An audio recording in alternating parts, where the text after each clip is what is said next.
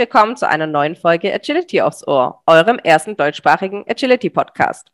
Willkommen zu einer weiteren Folge Blick über den Tellerrand. Heute haben wir für euch einen Gast, der ganzheitlich Tiere behandelt. Ihre Liebe zu den Tieren hatte sie schon immer. Sie liebte, rettete und half Tieren schon seit sie ein kleines Kind war. Es war klar, ihre Berufung sind die Tiere. Gesagt, getan. 2005 machte sie die Ausbildung zur Tierheilpraktikerin. Darauf folgten viele Fortbildungen und 2008 schließlich die Eröffnung ihrer eigenen Praxis. Zudem ergänzte sie dies noch mit der Ausbildung zur Hundephysiotherapeutin, Ernährungsberaterin und Tierunfallsanitäterin. Ich freue mich, dass sie uns heute einen Einblick in ihren Beruf gibt. Herzlich willkommen, Ines Schirm.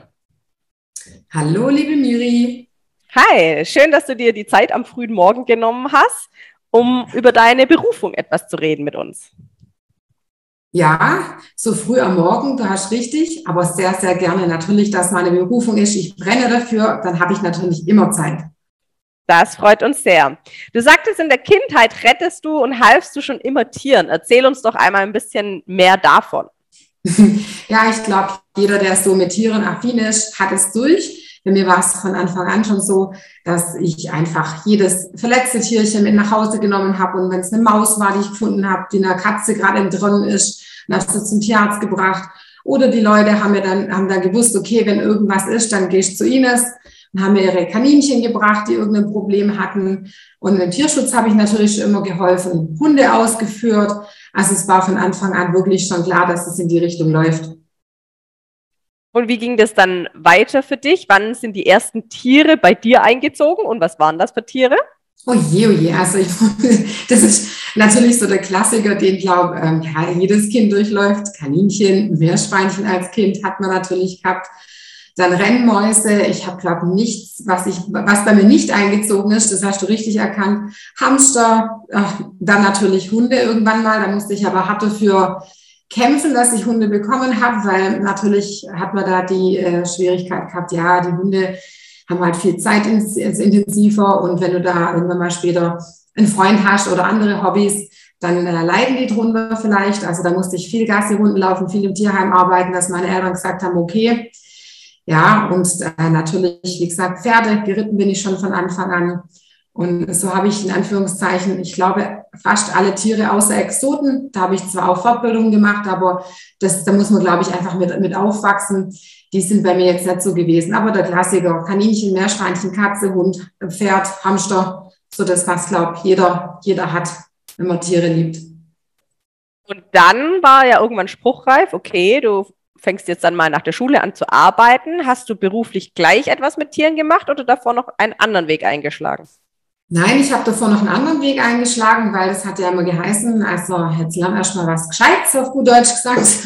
Dann kannst du immer noch gucken oder Beruf mit Tiere verdient man nicht so viel. Also solche Vorurteile kamen dann. Das entweder hätte ich Tiermedizin studieren müssen, da war ich aber einfach noch zu jung, wo ich aus der Realschule rauskam. Und ähm, von den Noten her war ich mir einfach unsicher, ob ich das so pack. Und dann habe ich halt das gemacht, was man dann so macht. Man hört auf die Eltern und macht dann halt was Gescheites erstmal. Also ich habe Arzthelferin gelernt und parallel habe ich auch angefangen, auch die Tierarzthelferin-Ausbildung zu machen und habe ähm, diese Berufe halt erlernt, damit ich ein gescheites Standbein habe, auf gut Deutsch gesagt, ähm, einen guten Abschluss habe. Und dann wurde es bei mir natürlich, äh, wie das halt manchmal so ist, im Leben spontan ganz anders. Das heißt, ich bin dann mit 19 schwanger geworden, habe dann mit 20 mein erstes Kind bekommen, mit 23 mein zweites Kind, habe natürlich geheiratet in der Zeit und war Mama und Hausfrau und habe bei meinem jetzt ist der Ex-Mann ähm, in der Firma noch mitgearbeitet. Aber wie du ja rausgehört hast, hat mir einfach mein äh, Berufungswunsch immer schon im Bauch gelegen und habe gedacht, Mensch, das kann es nicht sein und habe dann parallel zu den Kindern meine Ausbildung zur Tierheilpraktikerin gemacht mit dem Ziel, dass wenn die Kinder groß sind, und das ist ja jetzt der Fall, mein Sohn ist 20 und meine Tochter 17, dass ich dann einfach meine Berufung dann später richtig leben kann und dass ich auch, ähm, ja, nicht nur Mama, also das hört sich jetzt blöd an, ich bin gern Mama, aber dass ich ähm, einfach auch meine Berufung dann habe und nicht die Frau von dem Mann bin und Mama, sondern dass ich wirklich meinen Weg gehe. Und deswegen habe ich das dann in Angriff genommen und habe so die abgespeckte Version gemacht, also keine Tiermedizin, sondern die alternative Tierheilkunde. Muss ich ehrlich gesagt sagen, das war auch damals der Wink des Schicksals, weil durch kleine Kinder, das wissen vielleicht auch viele, hat man ja auch viel mit Krankheiten zu tun und alternativen Sachen vielleicht eher. Und dann hat es mich in die Richtung gezogen, weil meine Kinder ja auch öfters dann mal krank waren und ich nicht immer gleich die, sage ich mal, schulmedizinische Hardcore-Variante wählen wollte, habe ich mich da damit beschäftigt und so rutschte ich dann automatisch in den Tierheilpraktikerberuf rein.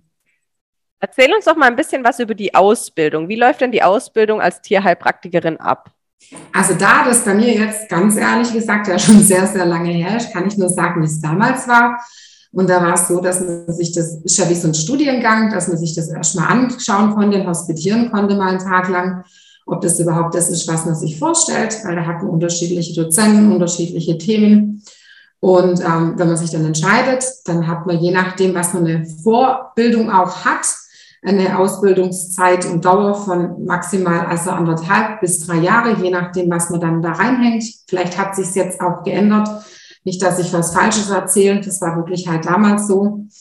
Und dann durchläuft man so ein rotierendes System mit verschiedenen ähm, Themen und Vorlesungen. Ich habe das in der Paracelsus-Schule Stuttgart gemacht damals.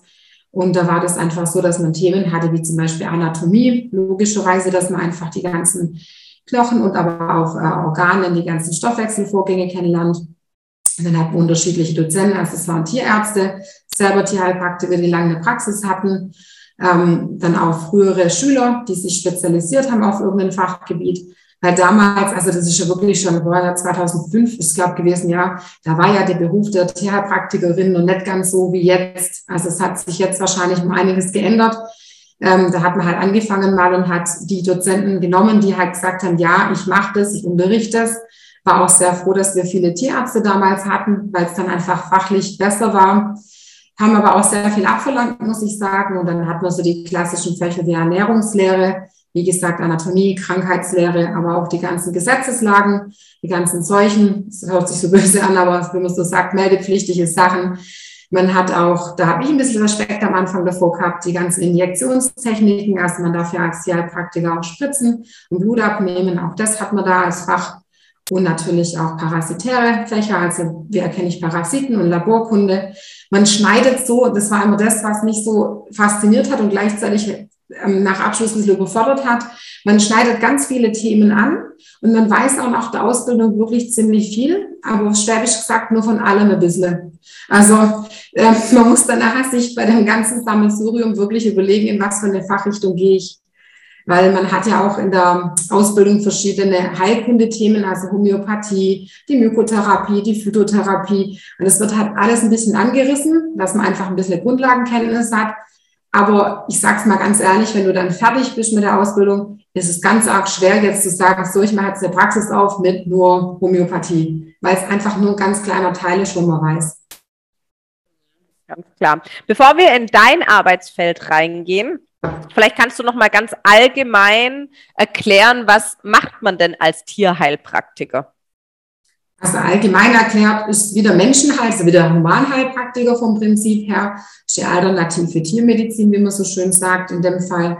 Man kann, je nachdem, was man möchte, alles machen, wie ich das schon gerade gesagt habe. Man kann ein Labor anbieten, also ich habe auch ein Labor, wo, wo ich mit zusammenarbeite. Ähm, man kann quasi Untersuchungen machen, wirklich wissenschaftlich, labortechnisch, Blut abnehmen, Injektionstechniken, Code einschicken. Ähm, man kann natürlich die Tiere untersuchen. Also das liegt ja immer drauf an. Manche Tierheilpraktiker machen so, die bekommen Befunde, die machen selber keine Untersuchungen, schicken nichts ein und behandeln dann einfach weiter.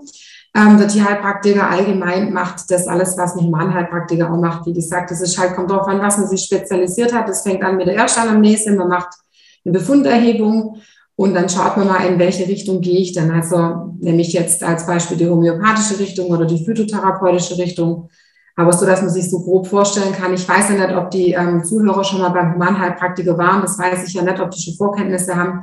Die können sich oder man kann sich das einfach vorstellen. Das ist wie ein alternativer Tierarzt, sage ich jetzt immer so. Was kommen denn oder was finden sich denn für Tiere dann bei euch ein? Mit welchen Problematiken? Wahrscheinlich ist das Umfeld sehr, sehr, sehr groß, aber so was so die Hauptaugenmerke sind. Also es hat sich ganz klar rauskristallisiert, also es hört sich jetzt vielleicht böse an, aber alles Chronische landet meistens bei mir. Ganz viele Allergiker-Patienten habe ich, die Hautprobleme haben, die Unverträglichkeiten haben. Ganz viele ältere Hunde, die einfach sehr viele Baustellen haben. ähm, wo, wo man einfach sagt, okay, gibt es vielleicht eine Alternative, dass man so viel Schmerzmedikamente zum Beispiel benutzen muss oder gibt es Nahrungsergänzer ganz viele Tierhal also Tierhalter, die einfach über die Ernährung Bescheid wissen wollen. Gerade ist ja ähm, in den letzten Jahren die Bauaufbewegung sehr, sehr groß worden, wo sich einfach ein Rat holen und sagen, Mensch, ich brauche eine Rationsberechnung, ich möchte meinen Welpen baufen oder was für Zusätze müsste ich denn geben? Oder liege ich da richtig? Oder die Verunsicherung ist dann groß, kann ich überhaupt in der heutigen Zeit überhaupt noch ein Trockenfutter füttern oder muss ich mich da schon verstecken, weil die Hundehalter untereinander ja sich zu Tode diskutieren, ja ähm, dass die einfach ein bisschen Sicherheit kriegen. Also gerade so die Grundernährungssachen sind, Allergiesachen sind, aber auch ganz viel Verdauungssachen, also Hunde, die immer wieder Durchfall haben oder einfach Probleme haben, ja, wo die, wo die Tierhalter sagen, also zwei schon 20 Mal beim Tierarzt, der weiß jetzt irgendwie auch nicht mehr weiter. Gibt es da vielleicht eine Möglichkeit? Habe auch viele Schmerzpatientenhunde. Ähm, ganz viele Bauchspeicheldrüsenhunde habe ich, sage ich immer, ja, wo halt nicht zunehmen, wo die Leute am Anfang sagen, ich habe jetzt zehnmal das Futter umgestellt, der Hund nimmt nicht zu. Habe auch viele tumorerkrankte Tiere, also palliativ erkrankte Tiere, wo der Tierarzt halt sagt, ich kann nur noch unterstützend die Schmerzmedikation machen. Da hat man dann noch ein paar Sachen oder ein paar, Gott sei Dank, ein paar Handwerkssachen an der Hand, unterstützend zu helfen. Und natürlich ist für diese Besitzer auch ganz klar die Betreuung wichtig. Also gerade wenn man tumorkranken Hund hat, ist einfach oft ähm, ist viel wichtiger, dass man für die Besitzer mehr die Stütze ist und den Hund mehr begleitend hat. Also wirklich alles chronische, alles ähm, was äh, ja querbeet und dadurch, dass leider jetzt es oft so ist, also wie gesagt, ich arbeite mit Tierärzten auch zusammen und habe überhaupt kein Problem mit den Tierärzten, aber dadurch, dass die Tierärzte einfach oft sehr überlastet sind und wenig Zeit haben, ähm, sind die Tierhalter immer ganz, ganz froh, wenn man dann beim Tierheilpraktiker sitzt und der dann einfach im Erstgespräch und auch weiter sich wirklich Zeit nimmt und nicht nur ja, nein oder nicht nur sagt, okay, ich sehe jetzt nur den Fuß oder ich sehe jetzt nur das Organ, sondern auch mal sagt, okay, was kriegt er zu fressen? Hat er Stress zu Hause? Ähm, bei den Pferden zum Beispiel behandle ich auch Pferde, ist ja auch die Haltung noch das Wichtige. Also steht das Pferd im Offenstall, hat es Stress, also es kommen wirklich querbeet, wie gesagt, alle aber chronisch erkrankte Tiere oder Tiere, wo der Tierarzt sagt, ich weiß es nicht, die sind wirklich zu 99 Prozent die, die bei mir sind dann. Sehr interessant und sehr umfangreich auf jeden Fall. Ja, das stimmt. Das macht aber auch den Beruf so spannend. Ähm, ich habe das tatsächlich auch auf deiner Homepage gelesen dass du Krebs- und Tumorpatienten und auch so Tests zur Früherkennung machst. Das ist ja doch eher etwas Besonderes, was man jetzt nicht so oft hört. Vielleicht magst du uns gerade über dieses Thema ein bisschen mehr erzählen, weil gefühlt das ja schon sehr zunimmt in den letzten Jahren, was Hunde Krebs bekommen, Tumore, die platzen und auch nicht nur ältere, sondern auch wirklich jüngere Hunde, die befallen sind. Ja, das ist leider richtig. Also ähm, die Tumorgeschichte hat mich auch bei Menschen sehr bewegt. Also ich habe jetzt ähm, vor zwei Jahren ist es her auch die Palliativcare-Fortbildung für Mensch gemacht, also Sterbebegleiterin für den Mensch. Das heißt, Tumor, Sterben, Tod begleiten war auch beim Menschen ein großes Thema. Bei mir landen die Hunde leider erst immer, also nicht leider, aber halt leider für mich oft leider ganz arg doof läuft es für mich oft, wenn die halt wirklich bei mir erst landen, wenn es ganz arg spät erkennbar ist, der Tumor. Weil gerade in der Präkanzerose, also in der Zeit, wo der Tumor noch keine wirklichen Symptome macht, ist es halt blöd, wenn man den Tumor dann noch nicht erkennen kann und dann erst den Tumor erkennt, wenn die bildgebenden, ähm, sage ich mal, Verfahren erst den Tumor zeigen, also wie Röntgen oder Ultraschall, dann hat er eine gewisse Größe, ein gewisses Stadium und der Hund hat auch schon so Symptome. Und dann wird es auch für, für mich jetzt schwierig, gerade über die Hobby-Enzymtherapie oder andere Therapien zu helfen, weil manche Therapien brauchen ein bisschen Zeit, bis die anschlagen. Und wenn natürlich der Hund äh, jetzt erst zu mir kommt, ich sage es in meinem Endstadium, dann bin ich auch sehr ehrlich und sage, okay, hier kann man nur noch palliativ begleiten und Schmerztherapie machen, weil das würde acht Wochen oder sechs Wochen dauern, bis es anschlägt und die Zeit hat der Hund nicht mehr. Aber da hast du recht, ähm, man hat einfach erkannt, dass die Tumorerkrankungen zunehmen. Woran das liegt, da streitet man oft drum gibt einfach auch äh, gerade bei dem Futter, das ist so ein Ernährungsthema wieder, deswegen hängt das in der Praxis bei mir alles zusammen. Hat man zum Beispiel auch festgestellt, dass im Futter, gerade im Dosenfutter, einfach auch ein Kleber oft drin ist, ähm, der krebserregend ist und auch sonstige Dinge sind manchmal sehr förderlich dafür, dass Tumor entstehen können. Oft sagt man die Vererbung, aber die spielt nicht ganz so eine große Rolle, kann mal sein, aber Umweltfaktoren, Stress etc. kommen natürlich auch dazu. Das heißt, die Tumorerkrankungen nehmen tatsächlicherweise zu. Und ähm, wie du auch gerade gesagt hast, Der Früherkennungstest geht entweder übers Blut, also das ist so der Tumormarker, den man auch kennt, sag mal vom Mensch. Man hat aber auch über den Urin die Möglichkeit, was, also was, das hört sich immer so doof an, das darf man so nicht sagen, weil in der heutigen Zeit muss man aufpassen, was man das so sagt. Ja, wenn man sagt, man hat da so einen Krebsfrüherkennungstest, dann gehen wieder die Leute auf die Barrikaden und sagen, das gibt's nicht. Stimmt auch so nicht, sondern das ist eher ein Stoffwechselerkennungstest. Das heißt, Oft macht der Tumor im Stoffwechselsystem schon ein paar äh, komische Sachen. Man kann dann eigentlich ganz gut erkennen, dass halt im Stoffwechselsystem was nicht stimmt. Weil Tumor heißt ja eigentlich nur eine Zellansammlung und nicht heißt ja nicht gleich, also benign oder malign, also gut oder bösartig, sondern da entgleist halt gerade irgendwas und deswegen kann man das über Stoffwechselvorgänge ähm, diagnostizieren und man sieht dann halt einfach nur, deswegen muss man vorsichtig sein mit der Diagnostik, man sieht einfach nur, es ist irgendwas im, im, im Stoffwechsel, ein Geschehen, wo gerade eine Zellansammlung als ein Tumor sich bildet und dann muss man immer differenzieren in gut oder bösartig.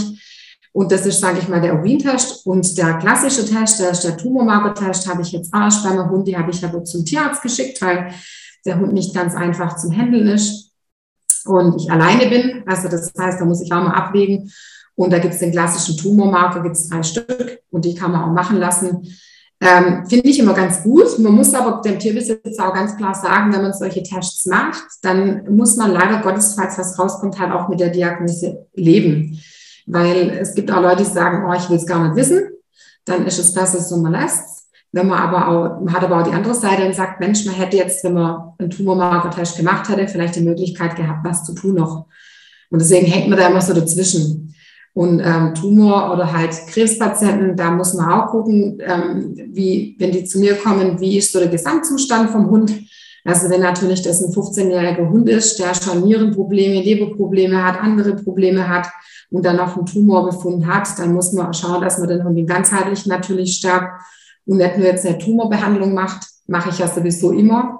Nur muss man dann abwägen, wie weit kann ich noch helfen. Gibt aber wirklich super, super Möglichkeiten in der alternativen Tiermedizin jetzt, kombiniert mit Ernährung, kombiniert gerade Hobby oder Mykotherapie, begleitend beim Tumorpatienten ähm, dabei zu sein. Und ganz klar, ich kann den Tumor nicht heilen. Das ist ganz klar, das muss man einfach immer ehrlich sagen.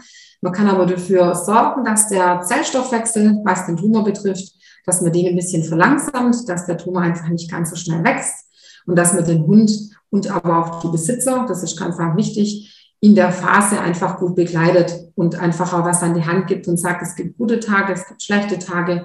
Dein Hund kann diese und diese Symptome haben. Schau mal, die, die Medikamente hast du zu Hause, ähm, dass man einfach eine gute Betreuung abliefert. Weil das ist oft bei den ähm, Hundebesitzern die Schwierigkeit, dass die einfach dann, weil irgendwann kommt natürlich das Fortschreiten, das ist klar von, von gewissen Vorgängen.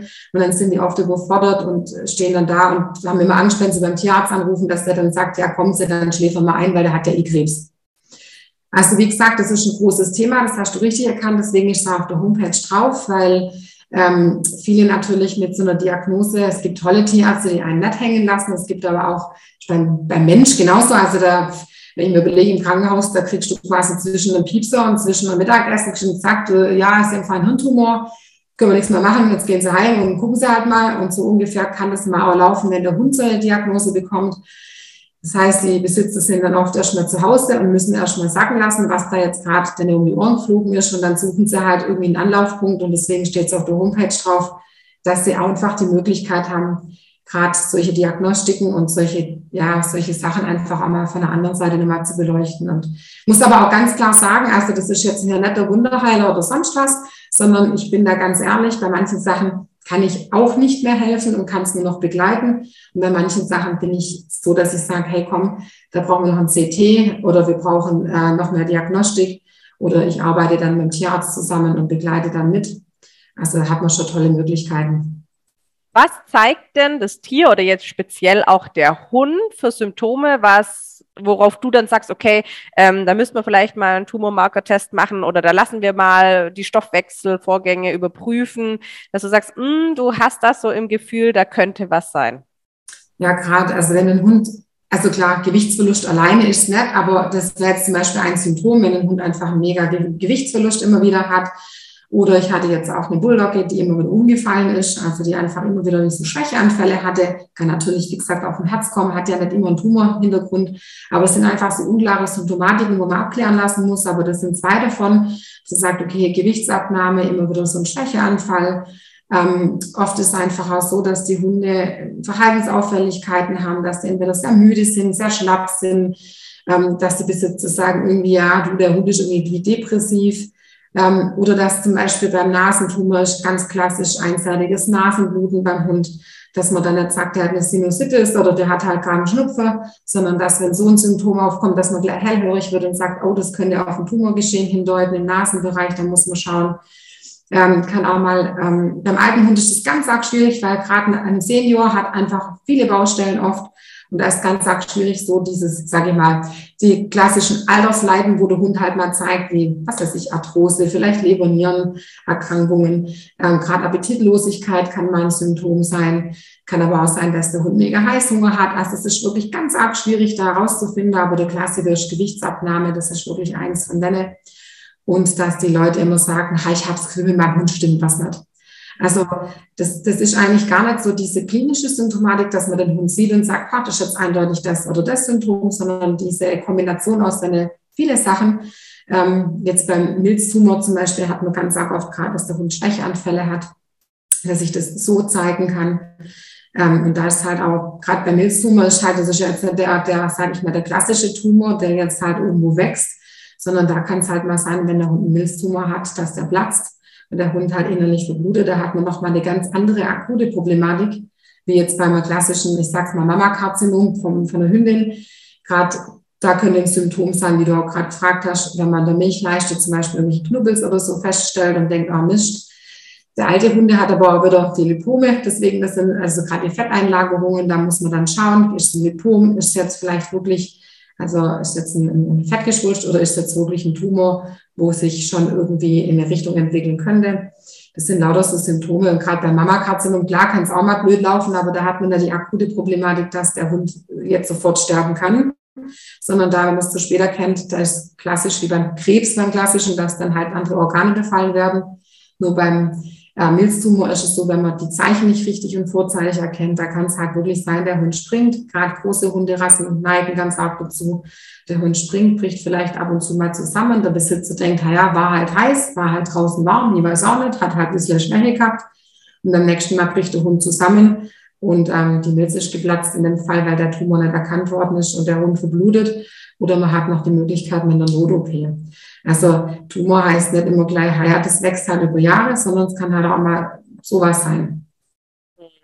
Deiner Erfahrung nach jetzt von den letzten Jahren handelt man vielleicht oft zu spät? Also kommen die tatsächlich zu dir, wenn du sagst, oh, ist schon ziemlich weit fortgeschritten und man hört vielleicht nicht so auf sein Bauchgefühl? Oder ist so, dass du sagst, nein, da kommen jetzt echt schon sehr, sehr viele, sehr früh, wo man noch viel machen kann? Eine Mischung. Also zeitlang war es so, dass die Leute gar nicht gekommen sind. Das liegt aber einfach nur, oder es lag daran, weil es gar nicht so publik gemacht worden ist, dass es eine Möglichkeit gibt, überhaupt noch irgendwie was zu machen, weil der Klassiker auch in meiner Kindheit, da hat mir ja gar nicht so drüber nachgedacht. Da hat es halt geheißen, halt Arsch, halt, halt, der hat Krebs, dann hat man mal Reitschläfer. Ja, mhm. also da gab es jetzt nicht so ähm, die medizinische Betreuung, die es jetzt gibt. Jetzt neigt man, oder Gott sei Dank, äh, sind die Leute immer mehr sage ich mal, offen durchs Internet, durch äh, Facebook-Gruppen, durch andere Hundebesitzer, tauscht man sich ja ganz anders aus und dann heißt, Mensch, wo warst denn du da? Meiner hat auch was und gibt's da was und man kann googeln. Also die Leute kommen tatsächlich jetzt viel, viel mehr, viel, viel früher.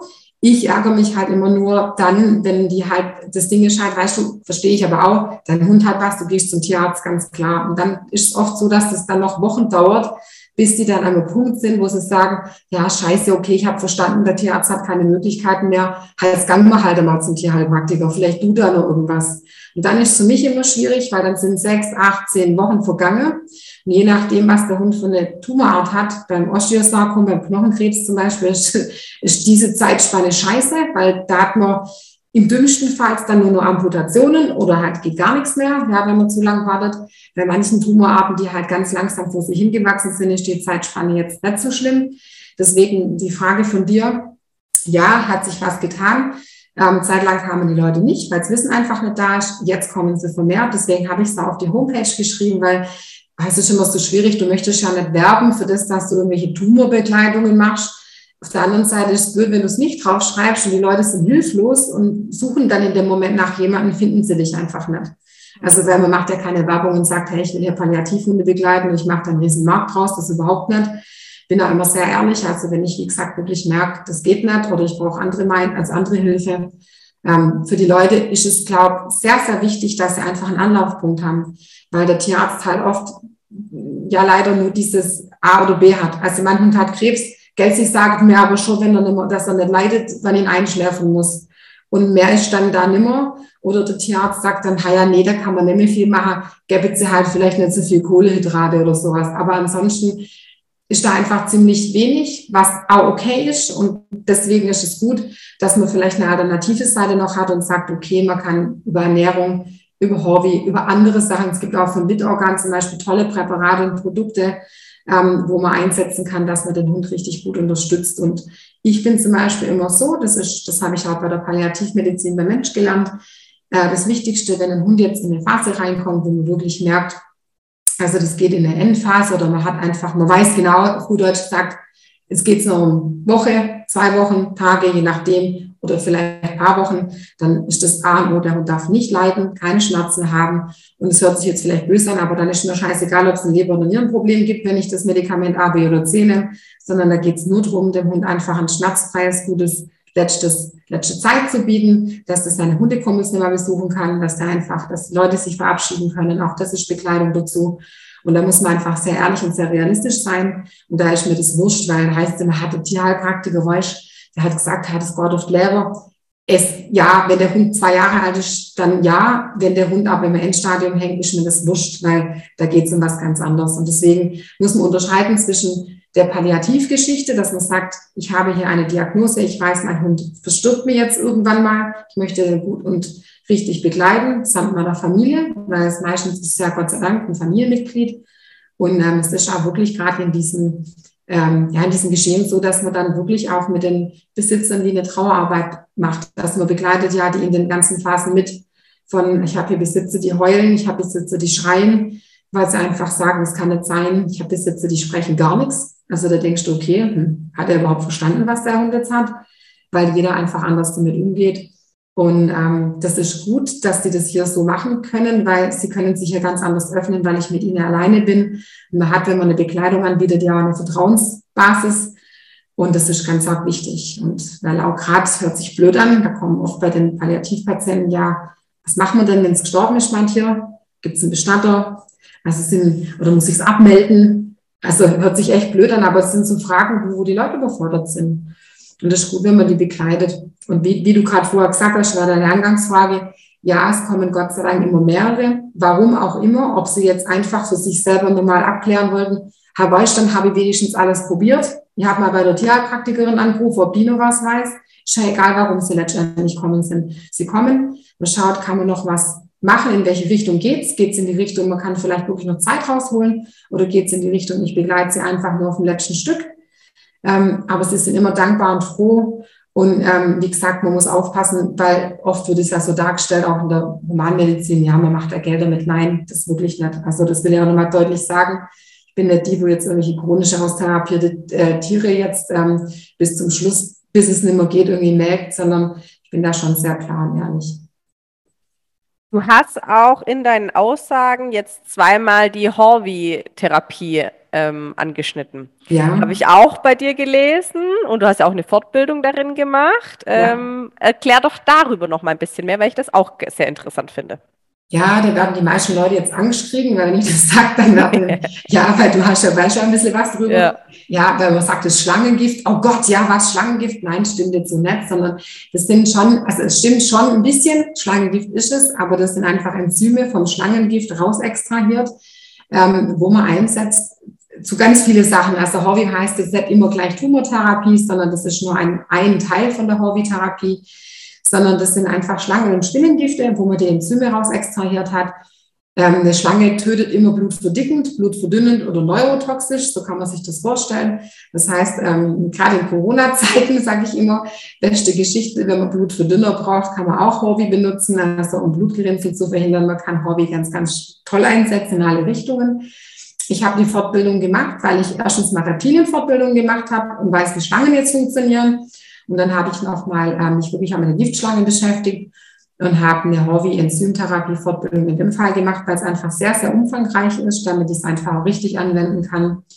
Und äh, wir haben in der Schule eine Paracelsus-Schule in Stuttgart, war lustig, weil ich ja den Reptilientierarzt dann mit in die Schule geschleppt hatte, mit seinen Giftschlangen. Ja, war ein bisschen Aufregung in Stuttgart, weil stell dir mal vor, du läufst da, der Park, also der kommt eigentlich vom KAF, KAF X, ja, und der hat in Stuttgart keine Ahnung gehabt und parkte dann mitten in Stuttgart irgendwo und lief dann mit dem Styropor-Ding, mit dem umgewickelten durch Stuttgart. Und da war ja kein Corona. Das heißt, die Terrassen waren voll im Sommer. Und dann hat er irgendwann mal geschrien, du, wo muss ich mit der Giftschlange jetzt hin? Und dann kannst du dir ja vorstellen, dann hatten wir kurz Polizei da, weil da hieß es, was macht er mit Giftschlangen in Stuttgart? Also da war aber alles abgesichert von der Schule, also war alles genehmigt. Und das war meine unter anderem Mitfortbildung. Ja, das heißt, wir haben Schlangen gemolken, um das Gift überhaupt mal zu sehen und haben mal geschaut, wie das sich verhält, wenn man es mit Blut beimischt, also gerade blutverdickend. Das war jetzt, sage ich mal, das praktische Experiment, dass man einfach mal sich plastisch was vorstellen kann. Und dann habe ich bei Horvi selber, habe ich natürlich noch eine Therapie, also was heißt eine Therapie, eine Fortbildung absolviert, dass ich die Präparate von Horvi einfach weiß. Und ähm, man setzt das, wie gesagt, ein, man kann es einsetzen zur Schmerztherapie. Also gibt es wirklich ganz, ganz tolle Sachen. Man kann es einsetzen bei Tumorpatienten. Man kann es wirklich bei allem Möglichen einsetzen, weil natürlich die Spinnen- und Schlangengifte, also die Enzyme davon, sehr flexibel sind, wie du dir vorstellen kannst. Wenn es ein neurotoxisches Gift gibt, gibt es auch bei epileptischen Hunden, habe ich zum Beispiel tolle Erfahrungen gemacht, dass man Epilepsie begleiten kann und gut unterstützen kann. Also man hat da einfach eine gute Möglichkeit und es sind einfach wissenschaftliche, also bei Homöopathie streitet man sich ja drüber, ob es funktioniert. Die Horvi-Enzymtherapie hat wissenschaftlich fundierte Studien, wo man wirklich sagen kann, da gibt es Wirkstoffe und die wirken. Also deswegen sage ich mal, wenn die Leute jetzt sagen, ja, weißt du, mit der Homöopathie habe ich so mein Problem, ja, da kann man glauben oder nicht dran, ja, dann hole ich dir mal und sage, okay, dann gehen wir mal in die Hobbytherapie rüber, weil das sind einfach wissenschaftlich äh, fundierte Sachen, wo man vorher Nacheffekte hat und ähm, dann holt man die Leute da ab. Also wie gesagt, großer Bereich, kann man viel abdecken. Momentan ist es ein bisschen schwierig, weil ich weiß nicht, ob die Gesetzeslage weicht ab Februar nächstes Jahr dürfen die Tierheilpraktiker nur noch veterinärmedizinische Produkte ja. oder halt Medikamente benutzen. Und momentan ist Horvi einfach, sage ich jetzt mal, für alle da. Das heißt, Horvi hat alle Präparate für den tiermedizinischen Bereich und für die Humanmedizin ist alles eine Linie. Ja, das heißt, die Tierärzte arbeiten ja schon immer mit Horvi, die alternativmedizinischen, und haben die normalen Präparate. Und jetzt wird ab Februar halt mir untersagt, dass ich Horvi benutzen darf, wenn ich keine veterinärmedizinischen Ampullen jetzt habe. Jetzt hoffe ich, dass Hobby reagiert und halt, ich sage es mal auf gut Deutsch, gesagt, ein Wettbewerber drauf bebt, ja, dass ich sagen kann, ich habe ein veterinärmedizinisches Produkt. Verstehe den Sinn dahinter zwar nicht, weil ich finde es schade, falls sie das nicht machen, fällt meine Therapieform damit weg. Ähm, ja, das ist jetzt gerade ein bisschen blöd. Ich, momentan tut sich vielleicht noch was in der Richtung, wir haben noch ein bisschen Zeit, dass entweder Hobby reagiert oder dass die Gesetzeslage nicht ganz so streng genommen wird, weil ähm, klar, wenn ich jetzt Pferde behandle und die zur Schlachtung zugelassen worden sind, da ist es wieder anders, da darf ich keine Humanpräparate benutzen, das ist schon in Ordnung. Aber beim Palliativhund, der sowieso stirbt, hört sich jetzt vielleicht ein bisschen makaber an. Also sorry, da ist doch egal, ob ich jetzt das Hobby-Enzympräparat für den Mensch benutze oder nicht. Also, aber das ist halt, das ist halt diese Geschichte, das ist wie ich immer sage, die Globulis, ja, die helfen nichts, dann bringen nichts, nur wenn man dran glaubt, aber sie sind auf der Dopingliste bei den Pferden. Also das kann man einfach nicht verstehen. Ja, man denkt, da widerspricht sich vieles. Und es ist halt ärgerlich, weil man einfach tolle Möglichkeiten hat, den Tieren zu helfen und immer wieder Steine in den Weg kriegt. Leider. Das stimmt, ja. Da wird es einem momentan echt schwierig gemacht. Du hast auch nochmal Epilepsie erwähnt. Kannst du uns dazu ein Beispiel geben, weil ja bei den Border Collies doch das auch immer wieder ein Thema ist mit Epilepsie in den Blutlinien? Ja, also Epilepsie ist immer ein großes, wie du sagst, leider oder immer hört sich jetzt blöd an, aber habe ich wirklich vermehrt in der Praxis. Gibt natürlich ganz klar Hunde, wo man wirklich medikamentös einstellen muss, ja, weil die Leute immer sagen, oh, kann ich da vielleicht irgendwie was anderes tun. Ja, ist richtig, man muss schauen. Also bei mir fängt es immer so an, hat der Hund wirklich Epilepsie, wenn das diagnostiziert wurde vom Tierarzt, klar. Ähm, habe auch schon Hunde gehabt, die neurologische Anfälle hatten, weil was ganz anderes dahinter gesteckt ist, also es ist ein Gehirntumor. Oder ich mache auch Haaranalysen, das heißt, ich schicke die in ein Labor ein und lasse schauen, ob es irgendwelche toxische Belastungen gibt. Gerade Aluminium durch die Aluminiumdosen, die innen nicht beschichtet sind, ähm, können, kann manchmal Aluminiumbelastung im Körper sein, dass es irgendwelche Anfälle auslöst. Also es fängt immer erstmal so bei mir an, dass ich wirklich schaue, ist es Epilepsie oder ist es keine? Wenn es wirklich Epilepsie ist, dann schaue ich natürlich, wie wird der Hund ernährt. Man kann über Ernährung viel steuern. Ähm, dann schaue ich natürlich, was Präparate bekommt der Hund, also wie ist er mit der Medikation eingestellt vom Tierarzt oder nicht. Und dann gibt es die Möglichkeit CDE, das ist das, was ich gerade gesagt habe. Man kann über Hobby zum Beispiel arbeiten, zusätzlich, je nachdem, wie der Hund auch belastet ist. Oder gibt es Auslöser von epileptischen Anfällen? Also gibt es überhaupt einen Auslöser? Wenn ja, unter Stress oder in der Ruhe, dass man einfach sagt, man kann zum Beispiel auch mit Cannabis-Tröpfchen arbeiten. Also man hat ganz viele verschiedene Sachen. Es kommt immer auf den Hund drauf an, was der, wann der welche Anfälle hat, wie schlimm die Anfälle sind, wie häufig die Anfälle sind. Muss man auch ein Anfallstagebuch führen, dass man einfach weiß, okay, sind die jetzt alle halb Jahr mal oder ist das jetzt, wenn ich jetzt, wie du sagst, Border Collie vielleicht auf ein Turnier fahre oder ist das jetzt wenn der, weil die Borders ja oft einfach sich schnell hochpushen, ist das jetzt immer, wenn er sich hochpusht hat oder da gar nicht, sondern im Gegenteil, der schläft und plötzlich hat er einen Anfall, dass man einfach auch da schaut. Und was ganz wichtig bei Epilepsie ist, ist die Mineralstoffversorgung vom Hund, weil gerade wenn die wieder, immer wieder Anfälle haben, verbrauchen die mega viel Energie und da ist einfach auch wichtig, dass Magnesium, Kalium, B12, dass dieser Haushalt einfach passt und sie brauchen einfach mehr. Also das sage ich immer, wenn ich sage, ja, weißt du, mach da halt ein bisschen Pülverle rein, dass ich sage, beim Normalhund ist das in Ordnung, aber du hast einen Epileptiker. Das heißt, der braucht von der Mineralstoffversorgung ganz anders. Und da ist auch ganz wichtig, die Leber noch zu unterstützen, weil die einfach viel Arbeit leistet, gerade wenn man medikamentös den Hund eingestellt hat.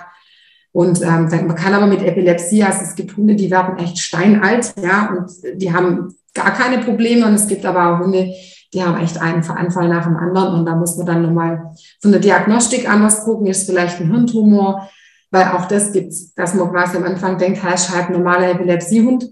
Und dann hat er aber so heftige Anfälle und man schiebt den Hund mal, wie man es so schön sagt, in die Röhre und stellt fest, scheiße, der hat eigentlich einen Hirntumor. Und dann kann es sein, dass man halt vielleicht nicht mehr so viel machen kann, weil der nicht, also nicht operabel ist oder so. Also aber wie du gerade gesagt hast, man kann viele begleitende Sachen machen und es ist nicht gleich Todesurteil. Ich hatte selber eine Birdet-Kollegin, die ist 17 Jahre alt geworden, die hat auch ganz schön Epilepsie gehabt.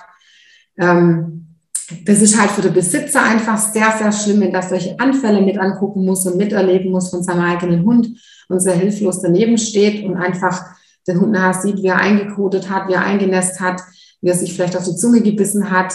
Die Familie steht daneben, die Kinder heulen. Also das ist für das Umfeld oft so schlimm, dass die einfach mehr Betreuung brauchen und dass man vielleicht auch, das mache ich immer für die Hundebesitzer, dass man Notfallset bastelt. Also wenn mein Hund so einen Anfall hat, was kann ich tun? Sage ich mal, da gibt es ja alternative Geschichte, dann gibt es aber auch die vom Tierarzt, dass man sagt, ist halt manchmal schwierig umzusetzen im Anfall. Ja, da kriegt man ja Zäpfchen mit, ja, dass man im Anfall den Hund rausholen kann.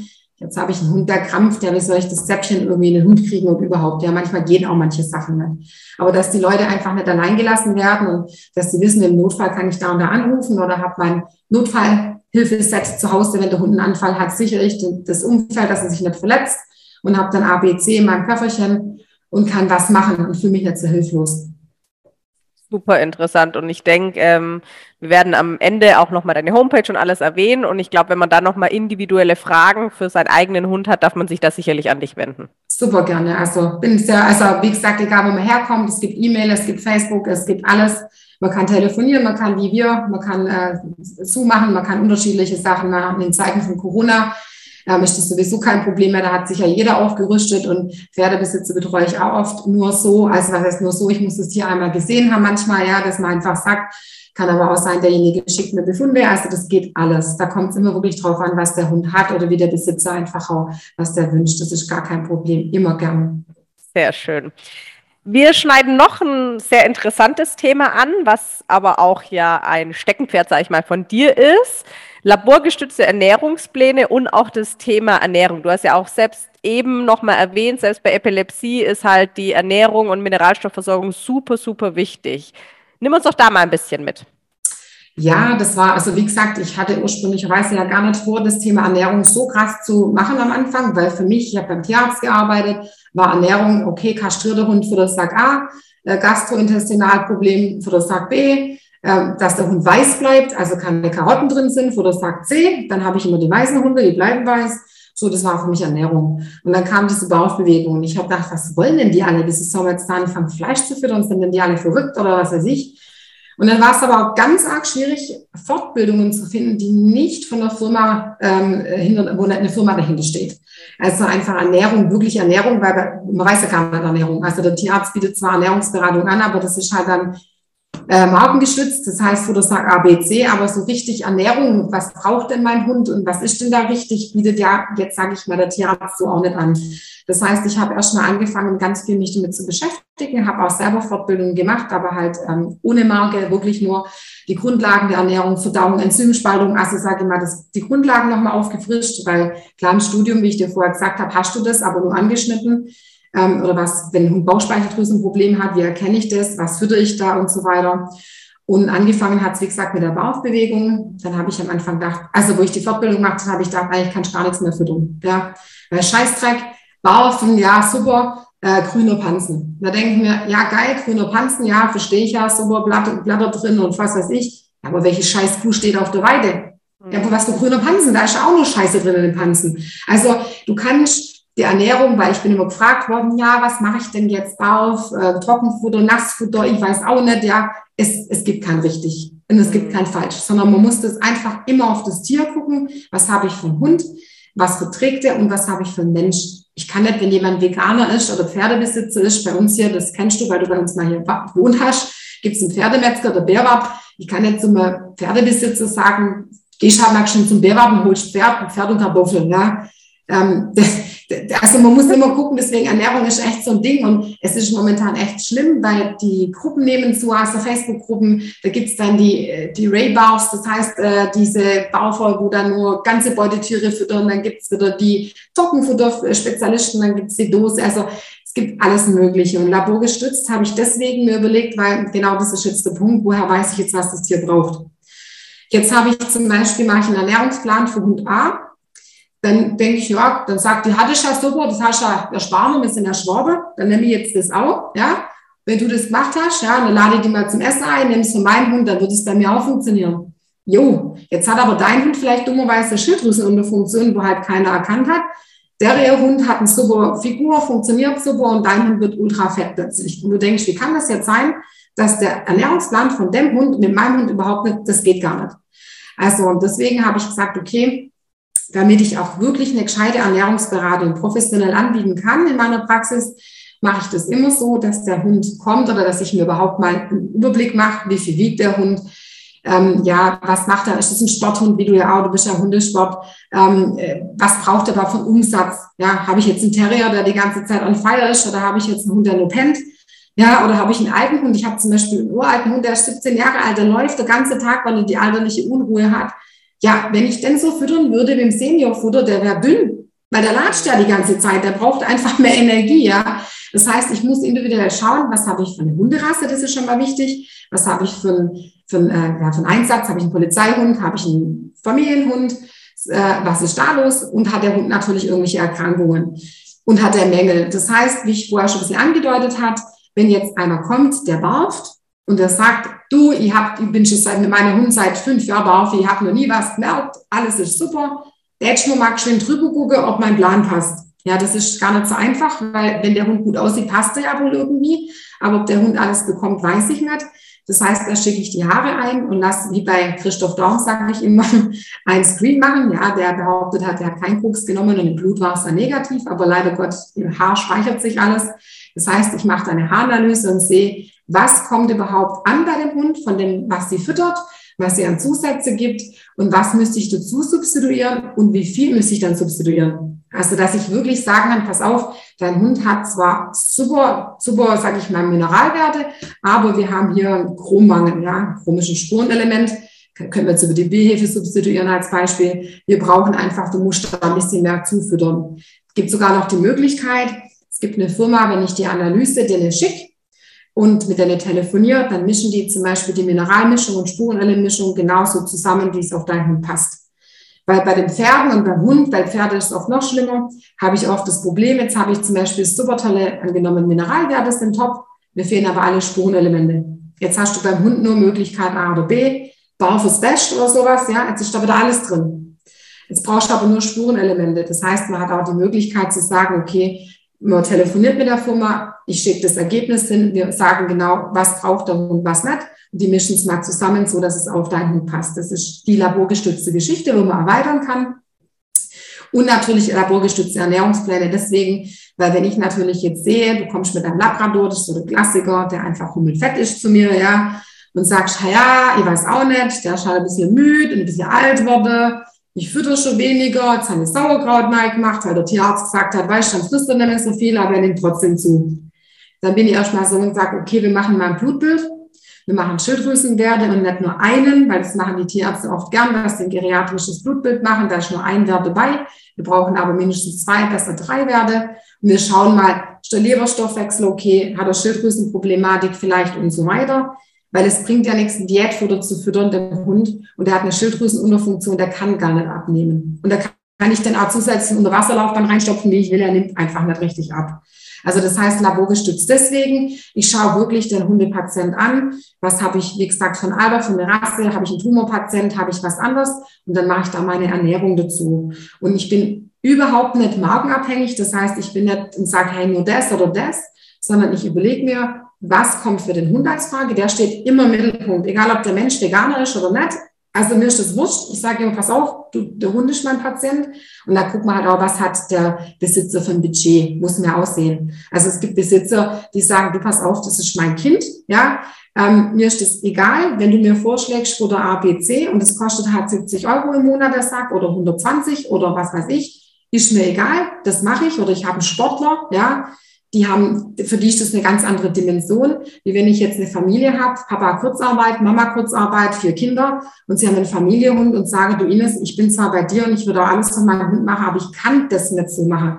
Dann suche ich natürlich vielleicht eine Zwischenlösung und sage, du pass auf, muss jetzt vielleicht nicht gleich das schlimmste Futter nehmen, aber da haben wir vielleicht so eine Mittelgeschichte. Und dann ist es auch egal, ob es Trockenfutter ist, Nassfutter oder Barf, sondern das kommt wirklich drauf an. Es gibt auch wirklich Hunde, die Barf nicht vertragen oder die einfach, gerade Barf macht oft so das, oder die, die Wechsel nicht vertragen, weil gerade die Rohfleischfütterung macht Magensäureproduktion ein bisschen höher, klar, weil es natürlich anders verdaut wird. Wenn man dann jetzt wieder umswitcht und hin und her wurschtelt, dann ist es manchmal ein bisschen blöd dann ist es manchmal besser. Oder Welpenbesitzer ganz klassisch, da bin ich auch ehrlich wenn ich Hundebesitzer habe, wo ich weiß, man hat ja ein bisschen Menschenkenntnis mittlerweile, die machen wirklich alles so, wie ich das dann aufschreibe. Die bekommen eine Wachstumskurve, die bekommen einen Plan. Ja, wenn die baufen wollen, die bekommen auch eine Wachstumskurve, wenn sie was anderes füttern. Da gibt es Leute, wo ich weiß, okay, die füttern das, die füttern auch kein Scheißpülferchen noch dazu. Und wenn das Pülferchen aber leer geht, holen die gleich ein neues. Dann kann ich mit Bauch mit denen mitgehen. Wenn ich aber merke, das ist so jemand, ja, weißt du, überhaupt, und ah ja, eigentlich, dann sage ich, tu mir eingefallen und mach in der Wachstumszeit einfach ein gutes Trockenfutter für deinen Hund, bis der ausgewachsen ist, bis alles so ist, wie es sein soll. Und wenn du dann experimentieren willst mit Baufen oder sonst was, dann kannst du es machen, aber nicht in der Wachstumsphase, weil das sind einfach immer so, so Sachen, da muss man einfach ehrlich sein. Und da hoffe ich immer auf die Ehrlichkeit der Menschen, die bei mir vorbeikommen. Und mir ist dann lieber, dass einer sagt, weißt du, Dätsche warfen. Ah, ist mir einfach zu viel Aufwand. Ja, ist mir hundertmal lieber, weil dann sage ich, verstehe ich. Ich habe auch Hunde, ja. Und ich habe alles schon durch. Ich habe gebauft, ich habe Trockenfutter gefüttert, Nassfutter, damit ich einfach auch einen Bezug dazu habe. Und es gibt kein richtig und es gibt kein falsch. Weil du darfst, das weißt du selber, du bist Hundebesitzerin und vom Fach durch und durch. Wenn du spazieren läufst und du dich über Ernährung unterhältst mit Hundebesitzer untereinander, es ist eine Katastrophe, jeder weiß es besser. Das stimmt zehn, ja, zehn Meinungen, dann gehst du noch in ein Facebook-Forum rein, dann hast du da wieder nächste und denkst, ich Aber besser wie ein Kinoabend manchmal. Ja, dafür, ja also ich bin ja auch drin, weil ich neugierig bin. Ich schreibe aber nie was drunter, weil sonst, sonst eskaliere ich, weil es gibt tolle Sachen, wo, wo die Leute was drunter schreiben, ist halt alles schlecht. Also wirklich auch Leute, die Ahnung haben und was reinschreiben und wirklich nur helfen wollen. Ähm, aber es gibt wirklich auch Sachen, wo ich mir denke, also jetzt lass mal Butter bei der Fische. Also ich habe ja auch Hunde jetzt gehabt, wie gesagt, der eine Hund, der ist jetzt 19 Jahre alt wurde, ja, und du glaubst es nicht, der hat sein Leben lang mit Cäsar und Aldi bekommen, ja, also es gibt alles. Es, man ja. kann es nicht pauschalisieren. Das ist wie Menschen, die jahrelang geraucht haben, ja, und halt alt werden und Menschen, die vielleicht gesund gelebt haben, einen Tumor entwickeln. Mhm. Es gibt kein richtig und kein falsch. Klar muss das jeder für sich entscheiden. Ich will jetzt das oder auch nicht wählen. Aber es war halt für mich lustig, weil ich dann gefragt habe, wie, wie haben Sie denn den Hund füttert, dass das so, boah, krass, dass das so alt ist. Und dann hat er mir diese Antwort geliefert und ich habe gedacht, okay, das widerspricht jetzt allen meinen, meinen, meinen Dingen, die ich eigentlich gelernt habe, ernährungstechnisch, ja. Eigentlich müsste der schon längst hinüber sein, ja, das hört sich besser. Ja, weil das ist jetzt 80 oder dann 100-Jährigen fragst, ich war bei McDonalds und habe halt Subway und volles Programm, ja. Dann denkst du, ja, wie geht es? Entweder ist Genetik oder ich weiß nicht, der Hund war glücklich. Ich habe keine Ahnung. Ich fand es voll lustig. Also es gibt einfach nichts, was es nicht gibt. Ähm, und deswegen laborgestützte Ernährungsberatung und natürlich auch, die Leute sollen sich wohlfühlen. Das heißt, sie brauchen auch keine Angst haben. Ich habe auch Hundebesitzer hier, die dann sitzen und dann sage ich, okay, was füttern sie dann? Dann hörst du, sag ich, was? Bitte. Dann sage ich, was füttern sie denn jetzt? Ja, Trockenfutter. Dann sage ich, ja, um Gottes Willen, aber das ist doch nicht schlimm. Ja, aber sie sind doch Tierheilpraktiker, die baufen doch alle. Dann sage ich, um Gottes Willen, das sei neu. Also, ja, weil die wirklich Angst haben, ja. Weil die denken, jetzt komme ich mit meiner Moralpredigt, ja, Gottes Willen, Trockenfutter bloß nicht. Nein, Blödsinn. Also gibt ja Trockenfutterunterschiede und ähm, wie gesagt, also da braucht man keine Angst haben. Ernährungsberatung heißt bei mir nicht, man geht mit einer Tüte von irgendeiner Firma raus oder man wird angeschissen, auf gut Deutsch gesagt, weil man jetzt ein Trockenfutter füttert oder sonst irgendwas, sondern ich erkläre einfach die Vor- und Nachteile und bespreche einfach den Hund angepasst, was da vielleicht passen könnte, aufs Budget und auf den Halter, ja, wo ich natürlich echt ein Veto einlegen muss und das ist halt meine persönliche Meinung, ist veganes Hundefutter, das ist einfach nicht meins, ja. Da gehe ich nicht mit und sage, nee, sorry, du kannst eine Schlange auch nicht mit Hirsekolben füttern, nur weil du ein Problem hast, eine Maus zu füttern, dann bitte halte dir keine Schlange. Also ähm, da gehe ich nicht mit, weil ein Hund braucht einfach ein Stück weit, ähm, ja, meine Meinung, meine persönliche, Fleisch. Man kann es zwar mit, ja, mit, gibt ja mittlerweile Soja und sonstigen Blumenbatsch, ja, ähm, ausgleichen versuchen, aber das muss man sich einfach mal realistisch vor Augen führen.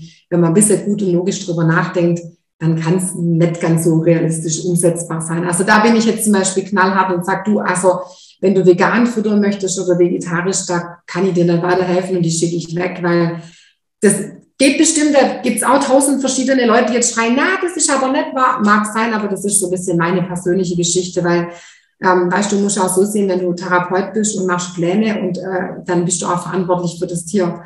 Und da kann ich nicht dahinter stehen, weil ich einfach aus der, äh, aus der ernährungsphysiologischen Verdauungssystemgeschichte weiß, das braucht halt einfach, ja. So wie grüner Panzen bei einer Kuh halt nicht immer grün ist. Ja, und es halt auch ein Schlachtabfall ist, wo man dann teuer verkaufen kann. Oder Schilddrüse vom äh, Bauchtier mitgefüttert worden ist, wo nur aktiv ist und die Hundeschilddrüsenüberfunktion dann hatten. Also du kannst von allem irgendwie alles nicht richtig machen. Das stimmt. Wow, Ines, du hast uns einen riesigen Einblick in dein Fachgebiet schon gewährt. Super, super interessant.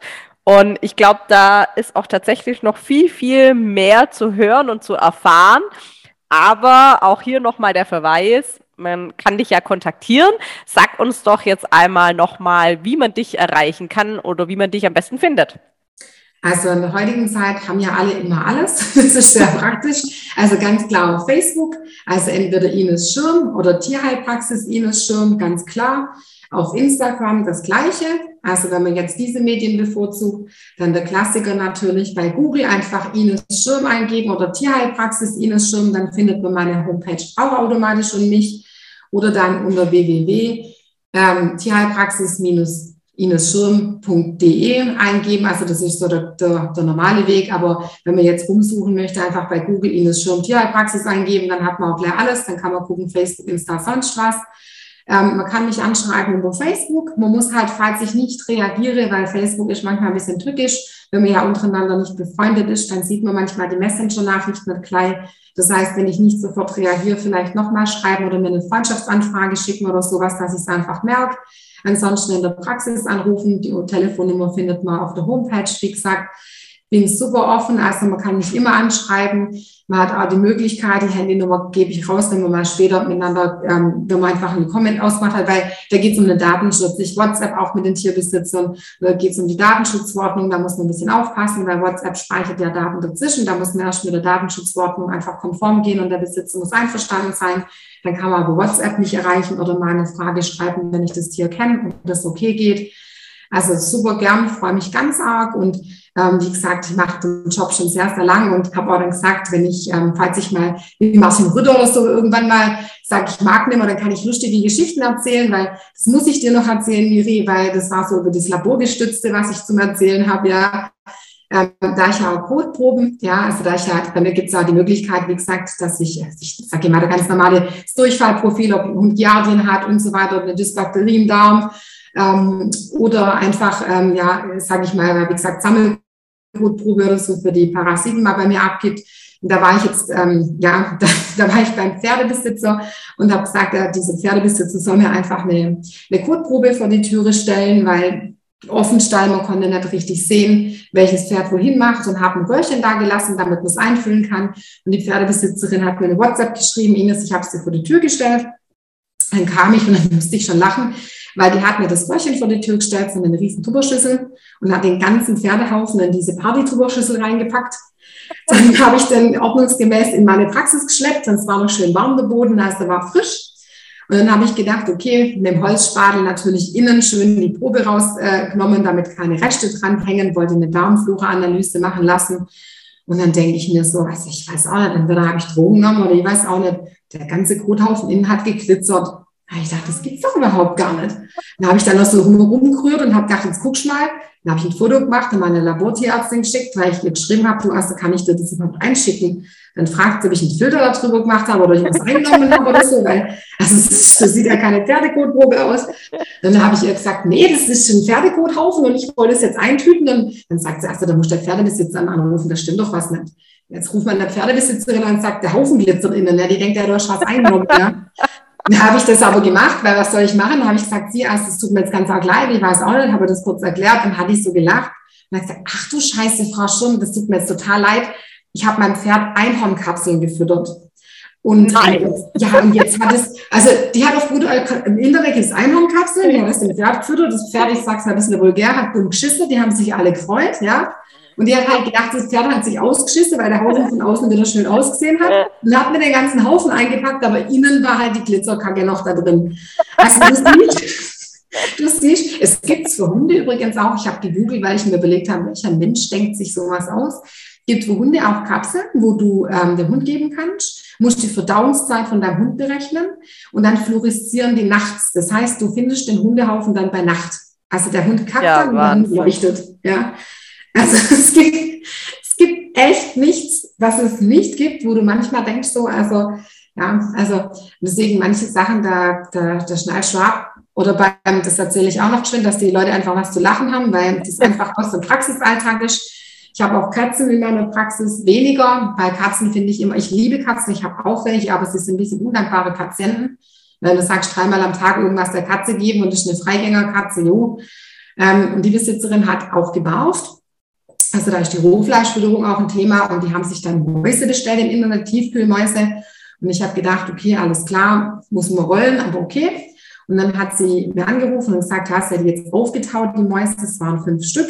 Und hat sie eine der Katze halt hingelegt, aber die konnte damit nichts anfangen. Dann habe ich gesagt, sie soll mal die vier wegräumen und die eine Maus ein bisschen handwarm machen oder ein bisschen warm und dann einfach so ein bisschen ja, Bewegung nachahmen, dass ein Beutetrieb kommt oder so. Da ist ja klar, die Katze kennt es ja nicht.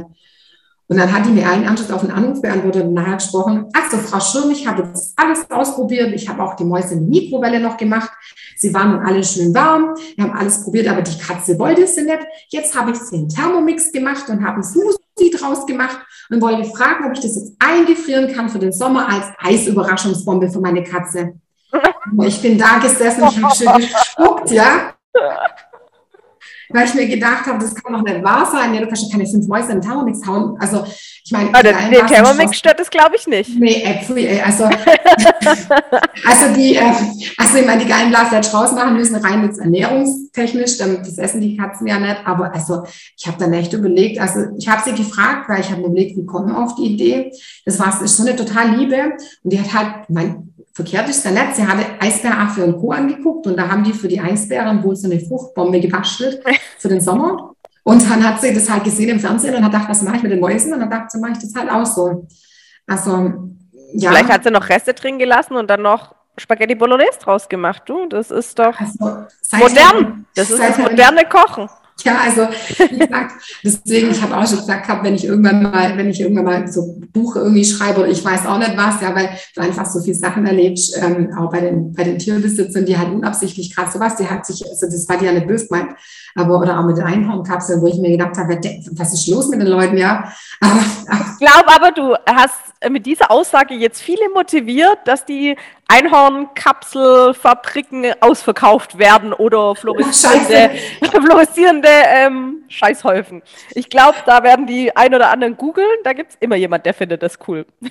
ja, also oder auch Regenschirm von Hund, es gibt ja wirklich nichts, was es nicht gibt. Also wie gesagt, ich liebe meine Tiere auch und ich ähm, ich würde auch wirklich alles für die machen, aber manchmal sitzt du wirklich da und denkst so, ja, okay, warum, aber okay, ich meine, muss ja jeder wissen, also ähm, ja, also was halt wirklich echt ein Problem ist, ist gerade momentan, aber das ist, glaube ich, mittlerweile bei Menschen auch, nach dem Lockdown ist echt das Übergewicht. Also ja. sehr viele adipöse Hunde hier in der Praxis und deswegen, wie gesagt, war vorher die Frage mit der Ernährung laborgestützt. Aber natürlich kriegst du auch solche lustigen Kothäufen für die Tür gestellt. Also was also, ja aber auch das sagen, Berufsleben etwas erheitert. Richtig, das wollte ich damit eigentlich so zum, zum Ding sagen, weil ich mir gedacht habe, okay, falls jetzt jemand sich überlegt, der was eine Tierpraktikerin so macht oder ob das jetzt nur mit Engelskarten und Pendeln oder sonst ist, gibt's auch. Also ich bin da genauso offen, das verrate ich nicht immer gleich jedem, ja, weil man möchte ja auch seriös wirken. Also du verstehst, was ich meine. Ich habe da auch noch eine andere Ader.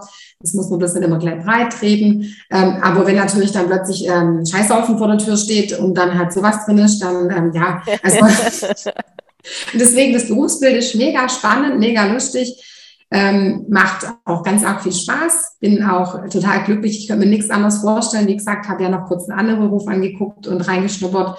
War auch schön, aber das ist einfach meine eigene Praxis zu haben und einfach so toll zu helfen zu können und auch so tolle Erfolge zu, zu sehen dann, dass dem Tier besser geht. Und das kennst du ja auch. Schau, wie gesagt, auch vom Fach. Das macht dann einfach rundum glücklich und ja, deswegen, nee, gibt nichts Besseres, kann ich auch jedem nur empfehlen, auch wenn die Gesetzesänderung jetzt kommt, ist mir egal, ich mache weiter, mir können sie gar nichts, weil ähm, ja, der Halt hat recht und das tue ich weiterhin.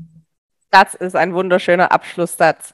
Ines, vielen, vielen Dank für diesen doch sehr tiefe Einblicke in deine Arbeit und hab auf jeden Fall noch einen wunderschönen Tag heute.